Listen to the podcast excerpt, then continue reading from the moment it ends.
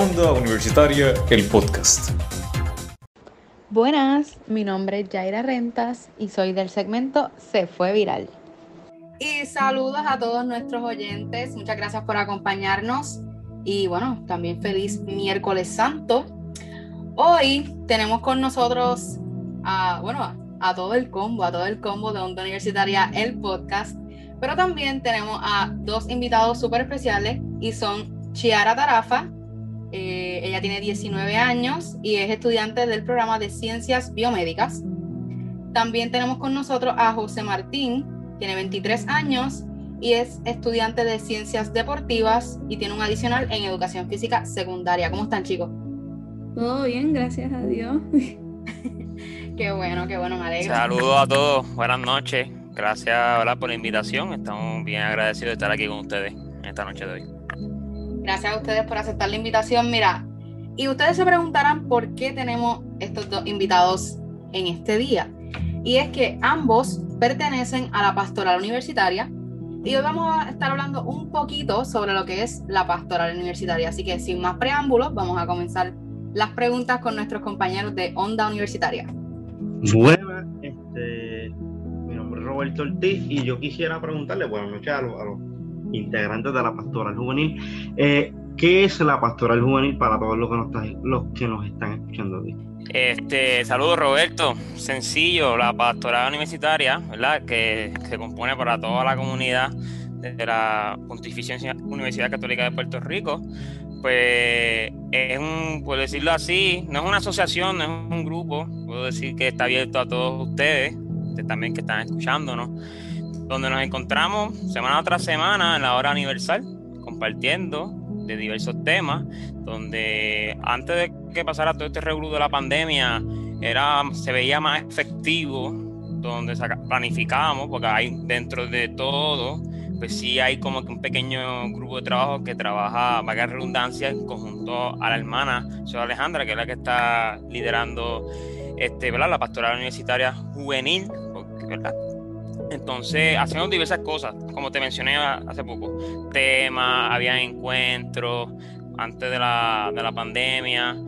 Se, siempre estaba lleno, porque algo que es bien importante es que no solamente para los católicos practicantes, católicos no practicantes, protestantes, no importaba la religión, lo que creía, eso estaba abierto para todo el mundo, porque pues, es universitaria, no dice pastoral católica. Esa es la diferencia y estamos abiertos a recibirlo a todos ustedes. Así que Chara puede complementarme mucho mejor, ¿verdad? Porque desde que empezó la pandemia, me pues, compromiso y eso, pues yo estaba bien de lejos. Chara estaba más, y como ya yo soy un poquito viejito, hay que darle, pasar la batuta a los jovencitos. La pastoral universitaria es un espacio de encuentro. Yo lo pongo así porque pues como que como había mencionado José Martín, es para todo el mundo, todos los universitarios pues, de nuestra universidad, valga la redundancia, y entonces pues ahí nos reunimos pues para discutir sobre, no discutir, pero pues hablar sobre varios temas, este, en verdad que hacemos de todo, por decirlo así. Saludos, mi nombre es Paula Martínez Correa y pertenezco al segmento de Se Fue Viral. Mi pregunta es la siguiente.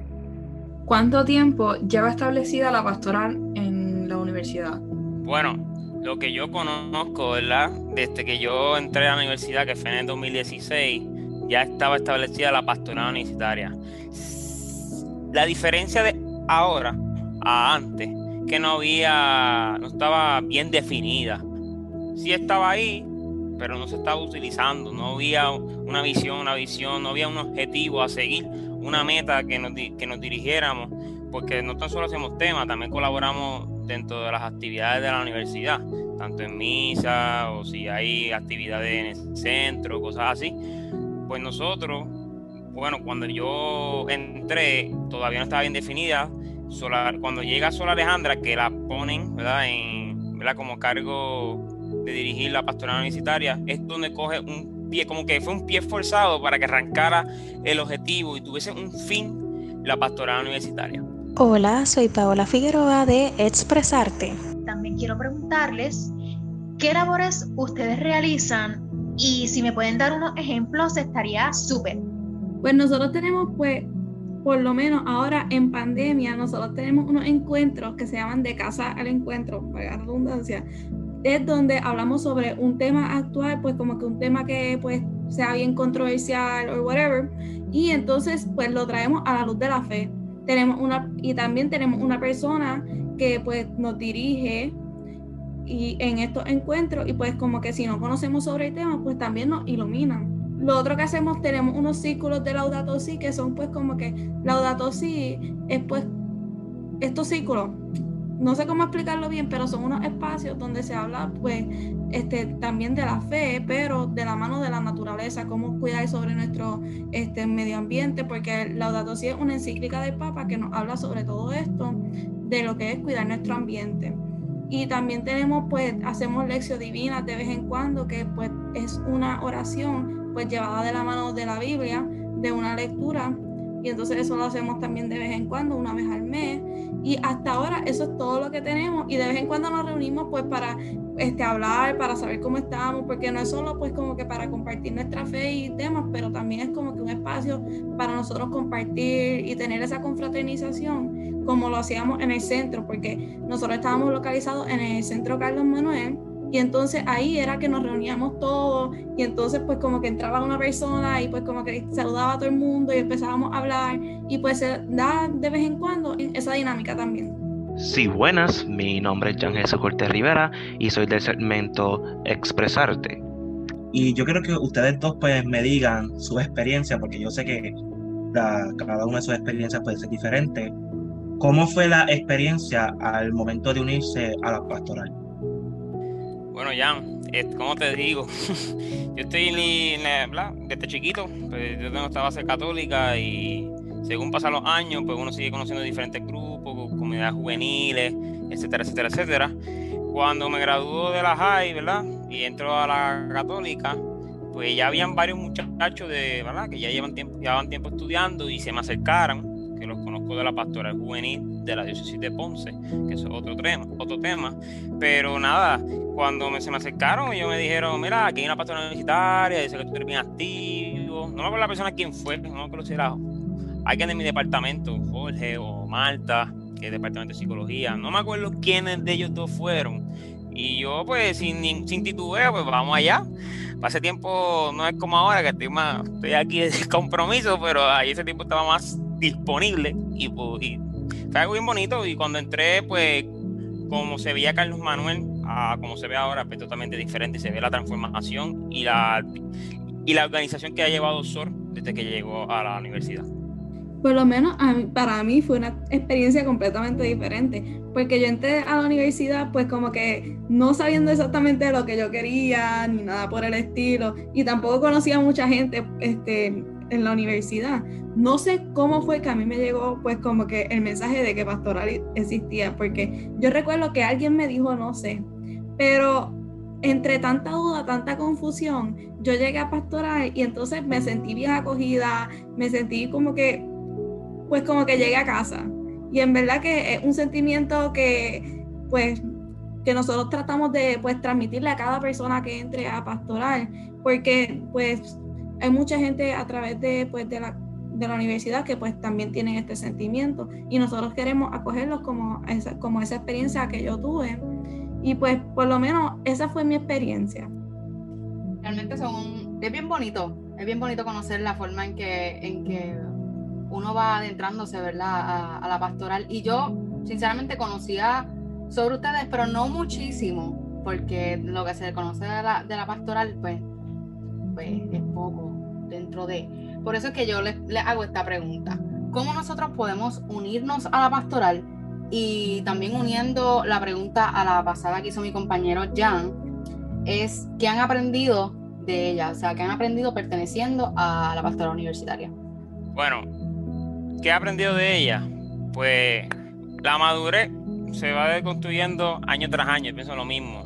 O a veces no son los años, es las experiencias que uno puede vivir en un, dentro de un año, porque yo tengo 23, pero a lo mejor Chara que tiene un poquito menos que yo, sea un poquito más madura en ciertas áreas porque lo ha vivido más. Pero yo he aprendido a adquirir madurez en ciertos temas, ¿verdad? Que la pastoral ha ofrecido, a ser más consciente con lo que yo hago, si lo que yo estoy haciendo contribuye con la sociedad, porque no solo basta con ser bueno, ¿De qué vale que, que, tú seas bueno, pero tengas todos tus dones, tus talentos y no lo pones al servicio de los demás? Eso es algo que yo he aprendido mucho con pastoral, ponerlo al servicio a los demás. Eh, desde mi área, porque yo no, a lo mejor como ustedes chicos que se dedican a estas comunicaciones, pues yo no conozco de eso, pero de mi área de maestro, de, de entrenador personal, pues yo puedo contribuir otras cosas, no solamente para que se ejercite bien o educando a los chicos en que baloncesto, voleibol. Hay muchas cosas más dentro de que puedo educar a los muchachos y eso lo he aprendido con pastoral universitaria. ¿Cómo se pueden unir de la misma? Antes de dar la oportunidad a Chara que conteste su, su opinión, ¿verdad? que ha aprendido de, la pastoral universitaria. Pues sencillo, comunicarse con uno de nosotros y nosotros hacemos llegar a la hermana. No me voy a adelantar a contestar otra pregunta, pero a la, otra pregunta que están haciendo. Pero no hay mucho, no hay mucho requisito ni nada por la cuestión. Es cuestión de tener tiempo, ¿verdad? Tener el, amor de Dios y meter mano. Después de ahí, lo demás fluye. Pues yo por lo menos he aprendido bastante de las cosas como que va de la mano con lo que ha aprendido José Martín y también en este caminar pues como que de fe que yo, yo no estoy sola porque muchas veces pues como que veía a mi alrededor y pues pensaba pues como que ah en esto yo estoy sola pero conocí a mucha gente como yo que también camina en la fe. Y también pues como que aunque no caminen en la fe conmigo pues como que, me están acompañando a través de este, proceso, de este proceso. También pues como que he aprendido a pues a, estar abierta a todo. Pues porque aceptar a los demás como son, porque muchas veces, no sé, este, por lo menos yo era un poquito inmadura en ese aspecto y mientras fui caminando en la pastora y fui conociendo más personas y vi la diversidad de personas que había en la universidad, pues fui adquiriendo ese conocimiento y pues por lo menos con lo demás coincido con José Martín. Hola, saludos a todos. Mi nombre es Yelena Méndez y soy de Desde los Bleachers es un mamé yo no pertenecía a la pastoral, pero me pasaba mucho en pastoral un tiempo porque pues yo perdí mi casa con los temblores y la pastoral me ayudó mucho cuando eso, porque ellos me hicieron una compra y me la llevaron a la residencia para que yo pudiera comer la primera semana que estaba en la residencia, yo pudiera bañar la primera semana que estuve en la residencia. Y también me hicieron un back to school supply set que me dieron libreta, dieron un, un bulto, un montón de cosas. Y yo, wow, y eso lo usé como tres semestres. Así que, pues la pastoral significa mucho para mí y iba a preguntar qué requisitos necesitaban, pero ya José Martín, pues, les contestó. Así que, nada, lo que quiero preguntarles es como, ¿qué retos han tenido en la pandemia, verdad, la pastoral, ahora que estamos online y no se puede estar en el centro ni podemos, ¿verdad?, interactuar eh, face to face. Bueno, Yelena, este, lo que te puedo contestar ¿verdad? De antes y después de pandemia y los retos que hemos enfrentado. También añadiendo de que la pastoral también es misionera. Llegamos, ponemos, ponemos esos servicios hacia los demás. Y sabemos que en Puerto Rico, pues durante estos últimos años, pues ha sido bien retante para nosotros como jóvenes, que hemos visto de todo un poco. Este, dentro de lo social, lo personal, en fin. Y como tú bien dijiste, lo estaba lo de lo de huracán, tuvo lo del terremoto, que fue uno de los más fuertes. Así que a Pastoral Universitaria, como tú bien dijiste, preparó muchas cosas para ayudar a estos jóvenes como tú, ¿verdad? que tuvieron estas pérdidas y estos momentos tan difíciles. Así que si lo vamos a llevar, que eso fue presencial, lo vamos a llevar a lo virtual, ¿verdad? dentro de la pandemia, pues ¿cómo te puedo decir? Pues vernos, pues, no es lo mismo estar aquí, dígame, uno relaja y toda la cuestión, pero sería más brutal estar aquí sentado presencialmente. Se daría mejor la dinámica de unas entrevistas. Eh, ustedes que siguen a otros youtubers, pues yo también tengo los míos, los que yo veo, y que los tienen presencial, la dinámica es diferente. Pues nosotros también lo mismo. Cuando tenemos encuentros, que yo no pude participar mucho por los compromisos previos, aunque ustedes no, ustedes no crean, tu pandemia se ha vuelto más agendada el calendario. Esto de, ahora como todo el mundo le gusta esto de videollamada, es más fácil, no tengo que viajar, pues ahora todo el mundo quiere hacerlo. Y pues eso es uno de los retos, no vernos. Pero aún así, buscamos la manera de reinventarnos, como todo el mundo ha tenido que hacerlo dentro del COVID-19, pero nosotros también, qué mejor ejemplo, que con esto cierro mi, mi parte, este, en diciembre, ¿verdad? Pasó, que nosotros tuvimos un espacio de llevar, preparamos una bolsita, más o menos parecido a lo de Elena, pero a los deambulantes del pueblo de Ponce. Y fuimos por todo el pueblo y a todos los ambulantes que veíamos por ahí se le entregaba una bolsita con necesidades básicas. A algunos se les preguntaba si tienen cobija, almohada, también se le hacía llegar. Así que la pastoral como tal, mi opinión, lo que el reto más grande que he enfrentado es no vernos, no tenernos así físicamente, que eso trae otros puntos clave, ¿verdad? Hablando de la salud mental que ha sido muy afectada en Puerto Rico durante estos, bueno, diría que yo durante estos meses, casi años. Yo por lo menos pienso que uno de los retos ha sido pues como que la agenda de las personas, porque ahora como decía José Martín, cuando pues como que tú ves una persona está súper llena, a diferencia de cuando estaba en la pastoral, en la pastoral tú pues te ibas y te sentabas y pues como que y hablabas con todo el mundo, pero esa misma disponibilidad no existe en estos momentos. Como que siempre hay o una reunión de otra asociación o, pues, como que siempre hay algo. Por lo menos a mí me pasa que como que se me ha hecho difícil sacar esos momentos para poder este, compartir, pero siempre trato de sacarlo, siempre pues muevo un par de cosas para poder estar ahí. Y también pues como que el no vernos tampoco nos ayuda mucho porque la gente se desmotiva, vamos a ser reales, como que como no es lo mismo y entonces pues como que no es ese contacto físico como lo teníamos antes, la gente se desmotiva y entonces pues como que ha sido un reto volver a traer a esos jóvenes, tal vez se desmotivaron por una u otra razón. Yo pienso que por lo menos esos han sido los mayores retos. Bueno, mi nombre es Isabel Negrón del segmento de Se Fue Viral. Eh, les voy a hacer una pregunta súper importante que sin esto no estaríamos haciendo ninguna entrevista. ¿Dónde podemos conseguir más información acerca de la pastoral? Nos pueden encontrar a través de Facebook como Pastoral Universitaria, si no me equivoco, y en Instagram en arroba pu underscore pucpr. También se pueden comunicar personalmente con nosotros y pues ahí nosotros nos comunicamos con Sora Alejandra para pues dejarle saber pues en sí más sobre la pastoral. Bueno, y ahora como hemos estado haciendo toda esta semana el Semana Santa Challenge, vamos a decir el de hoy, ¿verdad? Onda Universitaria, el podcast. Semana Santa Challenge. Y el de hoy es, despréndete de tus miedos, abandónate como María a la voluntad de Dios.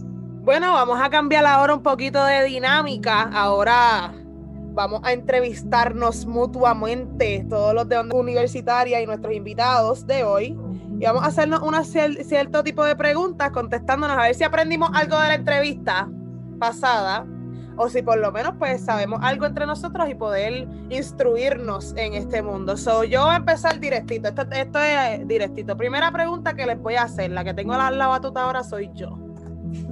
¿Qué es lo primero que se les viene a la mente cuando escuchan Semana Santa? Sencillo, empezamos sencillo. Sencillo, es una pregunta muy común, siempre se hace eso para romper el hielo. Este, como les digo, Semana Santa, pues, Semana Mayor, eh, es la semana que aprovechamos para despejar la mente un poco. Eso yo pensaba antes cuando era más chamaco, ahora con mi compromiso, pues es semana de cargos y más trabajo y más trabajo. Pero dentro de, y dentro de lo que yo practico y creo, pues es una semana donde es muy importante para nosotros los católicos, ya que conmemoramos la muerte y resurrección de Jesús como tal, de la persona que se hizo hombre y toda la cuestión. Yo por lo menos me quitaste este Martín, me quitaste ah, mis palabras, si no se puede. Ah, ¿qué culpa tengo yo? Si yo no te estoy leyendo la mente, ni que yo fuese Mega Maya o algo así. No sé. Pero yo por lo menos cuando pienso en Semana Santa, yo pienso en el triduo pascual, que es prácticamente la muerte, la pasión, muerte y resurrección de, este, de Dios, de Jesús. Y entonces también me viene a la mente, no sé por qué, pero la película de The Passion of Christ siempre se ve este, en, durante este tiempo, así que por lo menos eso es lo que me viene a la mente. Mira, a mí también. o sea, iba a decir lo del trigo pascual, pero cuando hablas de la película, ay Dios mío, esa película yo estoy traumada. Yo, o sea, yo siempre la veo, porque te, voy a ser sincera, yo siempre la veo, pero la parte de por lo menos de los latigazos, yo nunca puedo verla, nunca. O sea, esa parte me, me desgarra el corazón y, y no puedo, no puedo, de verdad, estoy traumada. Me pasa igual, yo no puedo ver esa parte. Confesión, yo nunca he terminado esa película.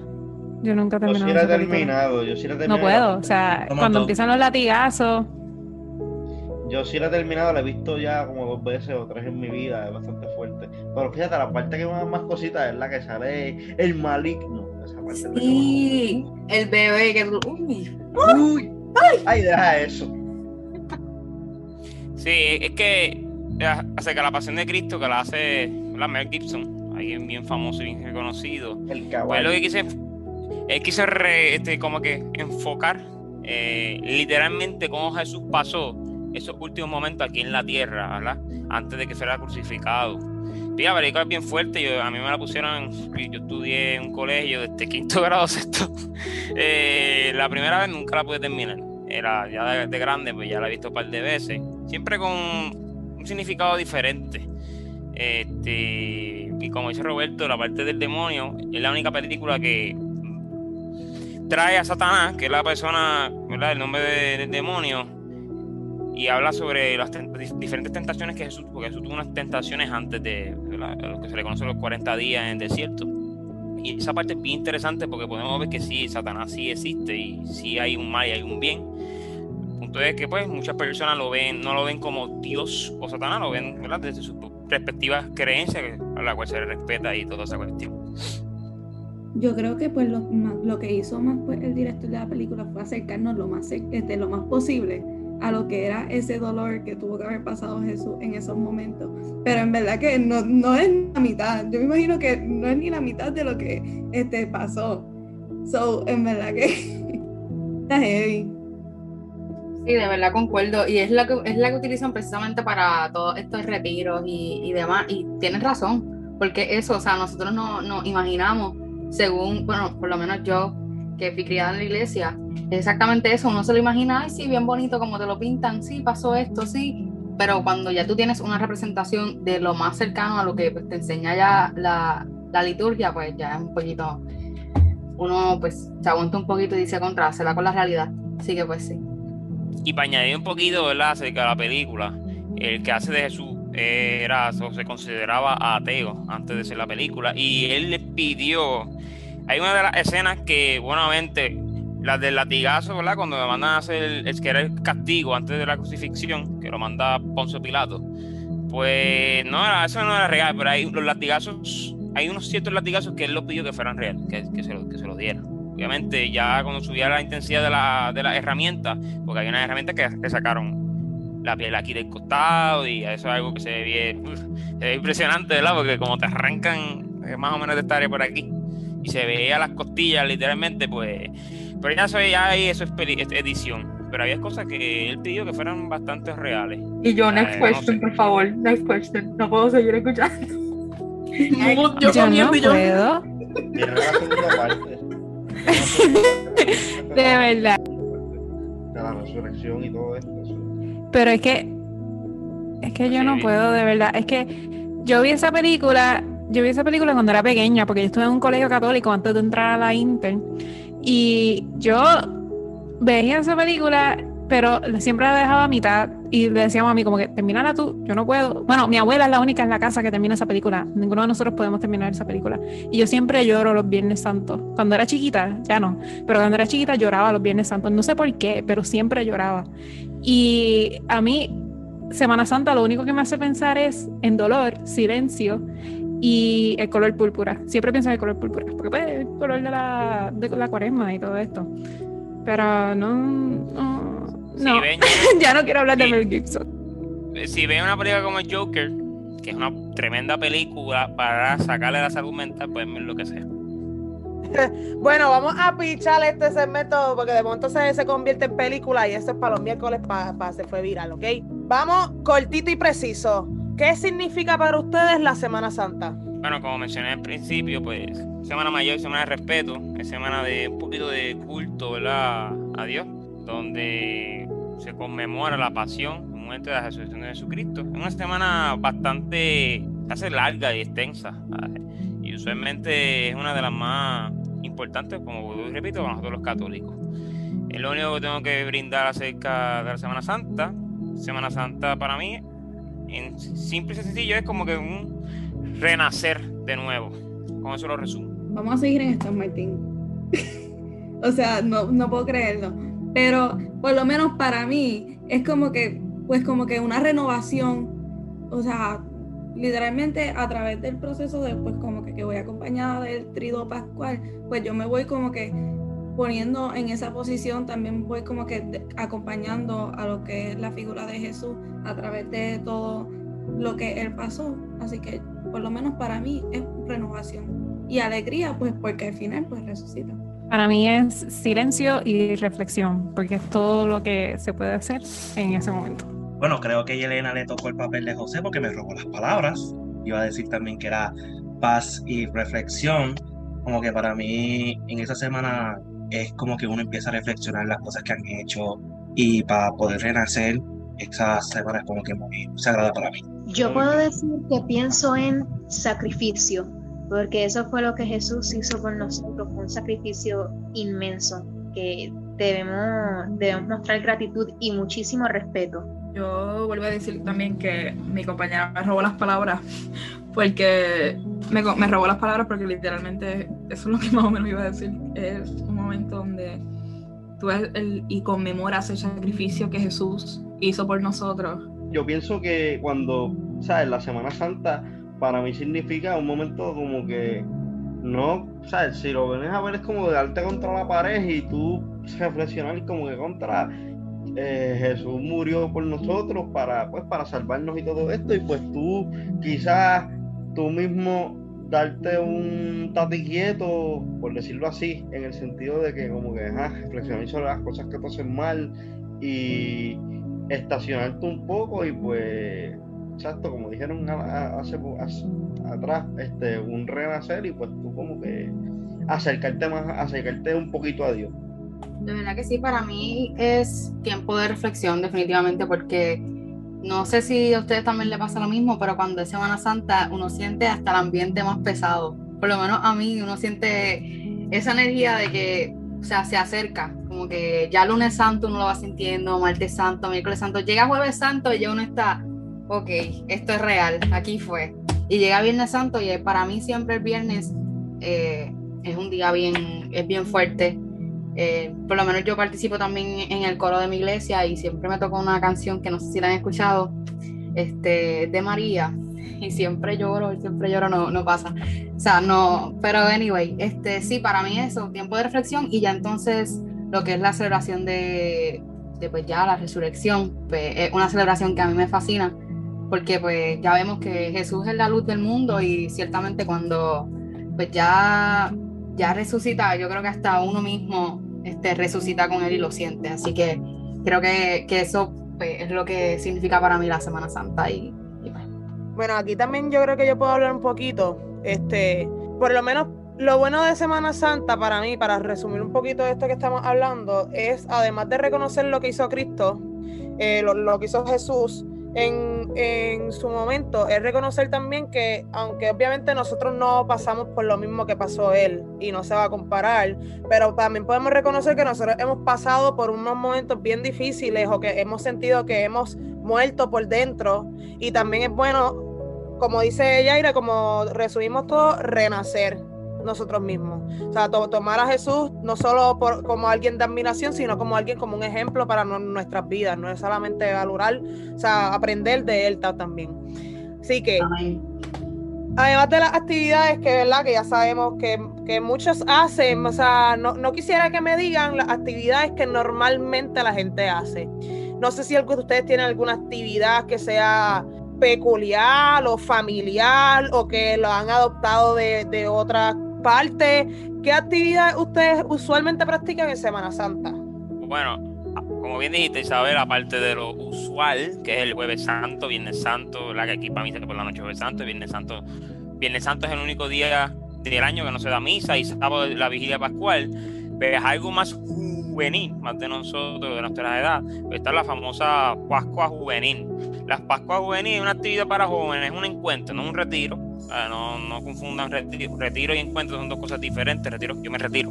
Encuentro, vamos a encontrar, a pasarla bien, con temas particulares que estamos viviendo en el momento. Tratamos de que los temas que estemos, que estemos montando para diferentes Pascuas cada año sean de acorde a lo que estamos viviendo, ¿verdad? En, nuestra realidad como persona y como sociedad. Pero la Pascua Juvenil, ahora con el COVID, pues, pues ustedes saben que esto de la ejecutiva cada vez va subiendo, ¿verdad? El espacio y hay que distanciamiento físico, toda la cuestión. Va a ser de forma híbrida, donde yo lo voy a estar trabajando, porque yo estoy trabajando en una Pascua Juvenil, y se va a hacer de forma híbrida, que es más o menos donde, pues, jueves y sábado va a ser presencial, viene totalmente este, virtual. Y se hace de todo, se canta, se baila, este, ¿verdad? Se, se viven temas, hay momentos de reflexión, de todo un poco. Es algo bien peculiar y yo lo he trabajado desde que tengo 13 años. Antes lo trabajaba en el Código Ponceño, luego ahora estoy con, otra, con otro grupo y créanme que eso no es más que para católicos. Ahí van hasta ateos, gente que no cree. Es algo bien abierto para todo el mundo, como toda actividad de la iglesia, ¿verdad? Que es algo que ahorita hablaré un poquito más de eso, pero siempre todo el mundo es invitado. Aquí también los que están presentes están invitados. Cualquier cosa, pues, me escriben aparte y se le envía más detalles. Pero más o menos es una de las actividades que se hace más en Semana Santa. Yo por lo menos he tenido la oportunidad de participar de las Pascuas Juveniles y pues a pesar de eso, pues también nosotros, por lo menos mi comunidad juvenil, lo que está haciendo son retiros antes de, antes de la Pascua, como que para prepararte para lo que es la Semana Mayor, la Semana Santa, y por lo menos eso. Y algo que pues es bien tradicional, por lo menos yo este, celebro misa en la Catedral Nuestra Señora de Guadalupe, que ahora mismo es el parking de la Católica, por si no lo sabían. Pero usualmente nosotros nos reuníamos este, a las 12 en la, para la vigilia pascual y estábamos como hasta las 3 de la mañana celebrando. Algo de que bien brutal se pasaba súper bien, iban muchos jóvenes, que por lo menos esa era una tradición que nosotros teníamos, que ahora está mucho más limitada, pero por lo menos como que a mí me encanta, porque pasar ese momento pues como que de alegría, este, compartir con otras personas, este, es un sentimiento incomparable y más como que en una semana tan importante. Pues nosotros hacemos cosas comunes, como que no comer carne y todas estas cosas en toda la semana. Pero algo que creo que es un poco más tradicional y un poco tonto a la vez es que en casa no, no podemos encender la música el viernes ni el sábado santo y no se puede usar cuchillos. Creo que era el viernes santo que mi abuela no puede usar cuchillo. No me preguntes por qué, nunca entendí pero ella no usa cuchillo los Viernes Santos y, nosotros pues cocinamos por ella. Y pues obviamente atenderá a lo que son. sí, es una superstición, supuestamente. Es algo de su abuela que supuestamente en el área oeste no se usa cuchillos porque como a Jesús lo clavaron o algo así, a ellos le da como que cargo de conciencia usar el cuchillo, así que no se usa en Semana Santa, se supone el Viernes Santo, no se usa el cuchillo. Y pues esos días cocina mi abuelo y mi abuela pues no toca cuchillos, no toca nada. Lo que quien los toca todos es mi abuelo. Pues las actividades pues que usualmente pues practicamos, pues por donde yo vivo siempre hacemos este, en esta semana el Via Crucis, que siempre cogemos a jóvenes de, nuestro barrio y pues practicamos como no sé cómo explicarme muy bien, pero como hacemos el Via Crucis y siempre cogemos unas esquinas de cada casa.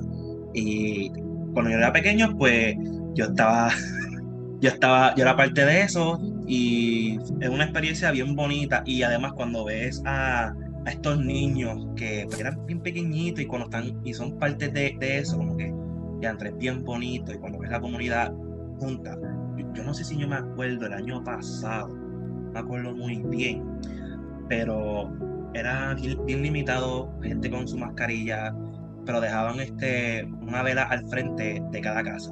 Como que cuando ellos pasaban por ahí dejaban una vela en cada casa. Eh, pues en mi caso, en mi, pues en mi familia y en mi casa, pues lo más que se hace pues es este, abstinencia del carne los viernes. Y yo pues antes, obviamente ahora no por el COVID, pero hacía, antes del COVID hacía mucho tiempo que no iba, pero sí me gustaba ir mucho al santuario de Schoenstatt en Juana Díaz, que hacían el Via Crucis este, y lo hacían bien chévere, bien dramatizado, como que bien real, y era bastante interesante. Y es una actividad que siempre me ha gustado ir, una porque me gusta como que esto de las dramatizaciones, el teatro y el cine, y pues siempre me ha gustado esa parte de los Via Crucis y todo esto. Una vez tuve la oportunidad de, salir en un Via Crucis en, el colegio donde estudiaba. Me tocó ser el ladrón bueno. Y en verdad es súper es súper chévere, es súper chévere porque te ayuda a reflexionar y todo esto. Y pues esas son las actividades que hago, además de ir a la iglesia y todo esto. Pues miren o escuchen, ustedes, ¿verdad? Son unas cositas más especiales, por así decirlo. ¿Verdad? Yo creo que las mías eran un poco más tranquilas y eso. Usualmente la pasaba sencillamente con mi familia. En ocasiones ahora, como yo estoy un poquito más retirada al momento, pues antes a la iglesia a la que asistíamos se hacían unos pequeños compartir o tal vez unos cultos especiales donde se conmemoraba pues lo que esta semana en estos cultos, en estas actividades se hacían dramatizaciones, se hacían, eh, obviamente se daban muchas canciones de adoración, de alabanza, eran cultos bien especiales, se sentían distintos y uno salía de allí sintiéndose hasta más unido. Y yo entiendo que es algo que se tiene que, ¿verdad? Que uno siente y uno se siente distinto, que uno debe seguir practicando, aunque ahora en estos tiempos de pandemia sea un poquito más difícil, pues aunque sea en la distancia y en nuestro hogar, pues no dejar perder esta, estas actividades tan bonitas desde nuestro hogar, con nuestra familia, o ya sea en solitario nosotros, tener este tiempo, este espacio de gratitud, de respeto con, con Jesús y con Dios. Yo sinceramente no, o la mayoría del tiempo no me reunía a hacer algo en específico cuando asistí a la iglesia, pues lo que las actividades que hacían las iglesias, pero no les puedo decir que tenía como que algo que sea que hago todos los años porque les estaría mintiendo. Pero aún así como que sí se conmemora y sí como que se tiene respeto obviamente de lo que Jesús hizo este, por nosotros y pues conmemorar eso. Bueno, aparte de la de las celebraciones, ¿verdad? Que ya, que ya han hablado, que participan, pues el día más fuerte para nosotros es el Viernes Santo y es porque nos levantamos temprano y hacemos eh, la, la, visita a los siete monumentos y siempre lo hacemos caminando. Este, y eso es tradición, o sea, nos reunimos con, con un grupito de personas este, que ya son como familia también y todos los años lo hacemos caminando a todos los monumentos. Después de eso vamos a casa de mi abuela a comer pescado. Eh, después, o sea, nos bañamos, qué sé yo, rápido comemos y después salimos directito a, la iglesia para la lectura de las siete palabras. Y pues básicamente es el día más, más fuerte porque no tenemos pausa. Creo que esa, esa dentro, tenemos muchas cosas que hacemos, pero creo que esa es como que el día que más actividad hay dentro de. Bueno, ¿y piensas que los jóvenes deberían involucrarse más en la iglesia o en estas actividades? ¿Recomiendan que, que sigan que, lo lleven? Bueno, esta es una pregunta bastante controversial, o puede llegar a ser controversial, y una de las más que me gusta cuando me lo preguntan, ¿verdad? Eh, pienso que sí, pienso que debe haber más jóvenes en la iglesia, pero todo el tiempo, ¿verdad? Todo, todo tiene su tiempo. a mí no me gusta estar obligando, no deberíamos estar obligando a nadie a creer en algo. Cada cual le llegará su tiempo, ¿verdad? Tendrá una experiencia donde los hará reflexionar o algo así. Yo tengo amigos de todo tipo. yo no solamente tengo amigos católicos, cristianos, tengo de, los que no creen ni en la luz eléctrica. O sea, es cuestión de ser, de no encerrarnos, porque eso es una mala costumbre que tienen muchos de los cristianos católicos, no encerrarnos, mano. Ser más abiertos, escuchar más. No porque tú no eres de mi bando, significa que no te voy a escuchar. Y eso, por eso estamos como estamos, por eso es que este mundo sigue así, porque no queremos aceptarnos unos a los otros. Y eso no es ser hipócrita, simplemente eso es ser yo. Es así como lo haría Jesús. Jesús se pasaba con los pecadores. ¿Dónde Jesús te dice? ¿Dónde cae en la Biblia, verdad? Si ustedes tienen una oportunidad o se acuerdan, ¿verdad? En la, en la escuela eso se, se, nos decía que Jesús se pasaba con los ricos y eso, pasaba con los pecadores. ¿sabes? Por eso que me gusta esto de, que cuando los jóvenes que no creen o tienen dudas, ahí es que yo lo voy llevando poco a poco. Mira, mira esta muchacha, María Magdalena, que eh, fue, por decirlo así, una adúltera. Jesús la perdonó, mano. Jesús la perdonó. Se volvió uno de los personajes más importantes bíblicos, ¿verdad? Para la vida de nuestra fe. Puedo seguir hablando de muchas otras cosas más, pero yo pienso que sí deberíamos más jóvenes, pero todo su tiempo. Yo no obligaría a nadie, no, no me vas a caer mal si no, si no te llevas porque, ah, te, más, más, católico, Porque es algo que llevamos, Vamos, este muchacho José Martín, para los que no me conocen, es más perfecto, ligado. Sí, un hombre que es como tú y yo, padezco carne y hueso. He hecho mis errores y no soy nada de perfecto. después me podemos sentar a tomar un café y podemos hablar de la vida. Así, así les invito a la gran mayoría de ustedes. Pero sin esto, pues sé que estaría muerto, algo así, siendo bien sincero. Muy bien, ya que José Martín contestó esta pregunta espectacular, porque dijo todo, yo creo que lo que todos pensamos. Chiara, quiero saber cuál es tu, tu respuesta a esta pregunta. Pues mira, yo soy fiel creyente que nosotros los jóvenes somos el ahora de Dios. Y entonces, pues como que sí, en la iglesia, pues hace falta, falta mucha, pues como que muchos jóvenes.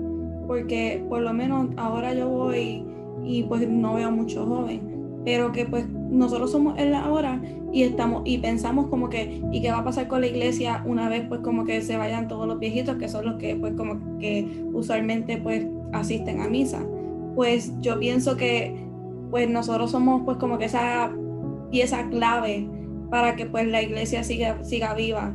Y pues incluyendo pues todo lo que dijo José Martín pues como que todo lo que dijo también es clave pero pues tener en cuenta de que nosotros somos como que el ahora y que pues si lo seguimos dejando, pues como que si seguimos dejando que pues como que todo el mundo pues como que se vaya por su rumbo, pues como que se va a perder en sí lo que es la iglesia. No lo estoy diciendo pues como que pues como que concretamente, pero pues como que buscar llamar y pues como que hacer nuestra parte. Que Dios nos llama pues como que a cada uno de nosotros a evangelizar, a llevar su palabra y pues nosotros hacerlo para que para poder traer más jóvenes y que ese pues futuro no se pierda. Me parece súper interesante realmente eh, esas respuestas. Eh, como dijo José Martín, que creo que fue lo más que se, que se me quedó, o sea, ellos van a tener un encuentro con Jesús cuando sea el tiempo, o sea, nada, nada forzado y creo que es bien importante eso. Aquí nadie los está obligando a creer en nada, simplemente a que mantengan la mente abierta y se den la oportunidad. Así que agradecemos grandemente a nuestros invitados por aceptar y por estar aquí con nosotros de la Pastoral Universitaria eh, saben dónde conseguirle las redes sociales. Pastora Universitaria, no olviden pasar por nuestras redes sociales, Onda Universitaria, el podcast. Y vamos a repetir el Semana Santa Challenge. Despréndete de tus miedos. Abandónate como María a la voluntad de Dios. Así que nada, chicos, si quieren decir algo más, vamos a, a terminar aquí esto.